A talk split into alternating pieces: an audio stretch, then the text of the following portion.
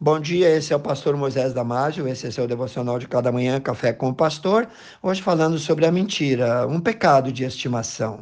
Segundo a Bíblia, o pai da mentira é o diabo, e dele falou Jesus dizendo: Ele foi homicida desde o princípio, jamais se firmou na verdade, porque nele não há verdade. Quando ele profere mentira, fala do que lhe é próprio, porque é mentiroso e pai da mentira. Está lá em João 8:44. Portanto, mentira é pecado, e pecado dos mais feios. Mas mentir também é um costume que está ligado ao caráter de uma pessoa.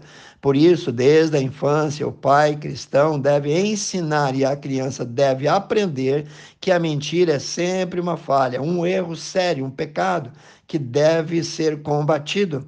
Que atire a primeira pedra quem nunca contou uma mentira. Mentiras são classificadas como inofensivas algumas formuladas para justificar situações cotidianas e aparentemente banais, como as frases do tipo perdi a hora, perdi o seu telefone, liguei e ninguém atendeu, ou diz que eu não estou em casa. O hábito de mentir começa muito cedo e pode tornar-se um pecado de estimação.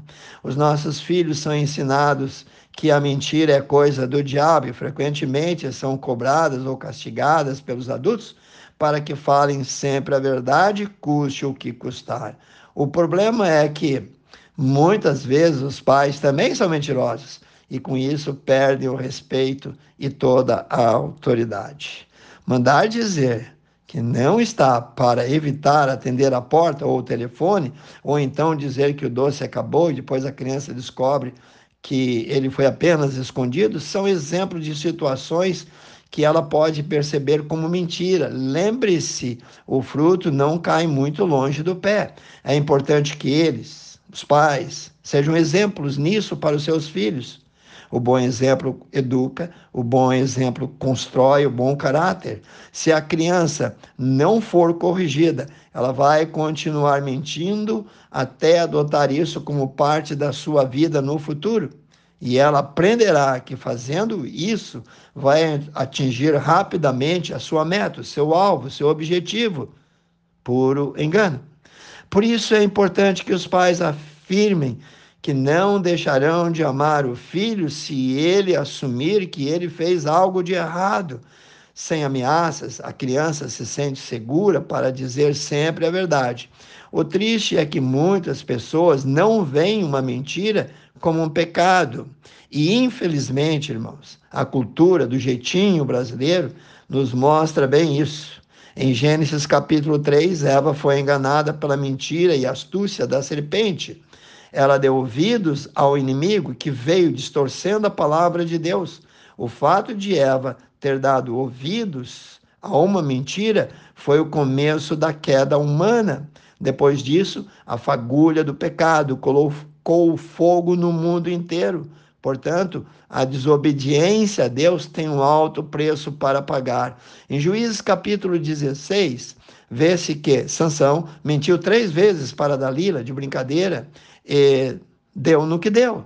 Mas quando o assunto é mentira, o diabo não brinca. Sansão revelou o seu segredo para Dalila, ou seja, abriu uma brecha para que o inimigo entrasse e o destruísse. O que começou com uma brincadeira terminou em tragédia. Ele, Sansão, ficou cego, tanto espiritualmente como fisicamente. Outro exemplo bíblico, Ananias e Safira, em Atos, capítulo 5. Eles mentiram ao Espírito Santo, eles aceitaram a sugestão do diabo e mentiram não somente a Pedro, mas ao próprio Deus.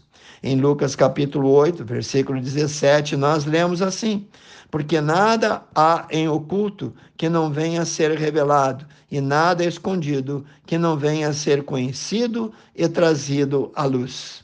Em Lucas capítulo 6, 45, encontra-se uma frase célebre: A boca fala do que está cheio o coração.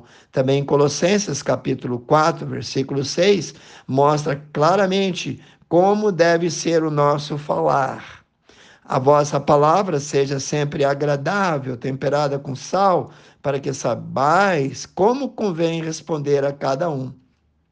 Aqui nesta passagem bíblica não cabe meia verdade, pois meia verdade é uma mentira inteira.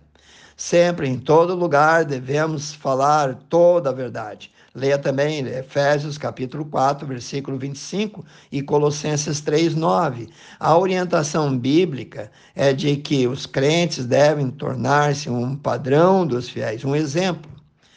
Ter sempre um procedimento bom no amor, na fé, na pureza.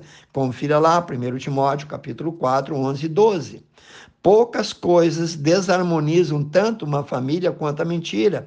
A Bíblia, nos Salmos de número 1, versículo 1, diz que não devemos jamais, em tempo algum, sentar na roda dos escarnecedores. Salmos 1, 1. É triste vermos tantos pseudos cristãos sendo taxados como mentirosos, eles enganando e sendo enganados. A vontade do Senhor Jesus é que todos nós sejamos sábios nesse assunto. Ele diz em Mateus 5,37: Seja, porém, o vosso falar sim, sim, não, não, porque o que passa disso é procedência maligna. Pensa em tudo isso que foi dito e eu te vejo no próximo Café com o Pastor. Antes, quero falar contigo orar contigo. Precioso Pai, precioso Deus, abençoe cada um que ouviu esse devocional, famílias, jovens, crianças e adultos. Cada um, ó Pai, atinja com tua misericórdia, com teu perdão. Eu oro e peço em nome de Jesus. Amém. E eu te vejo no próximo Café com o Pastor.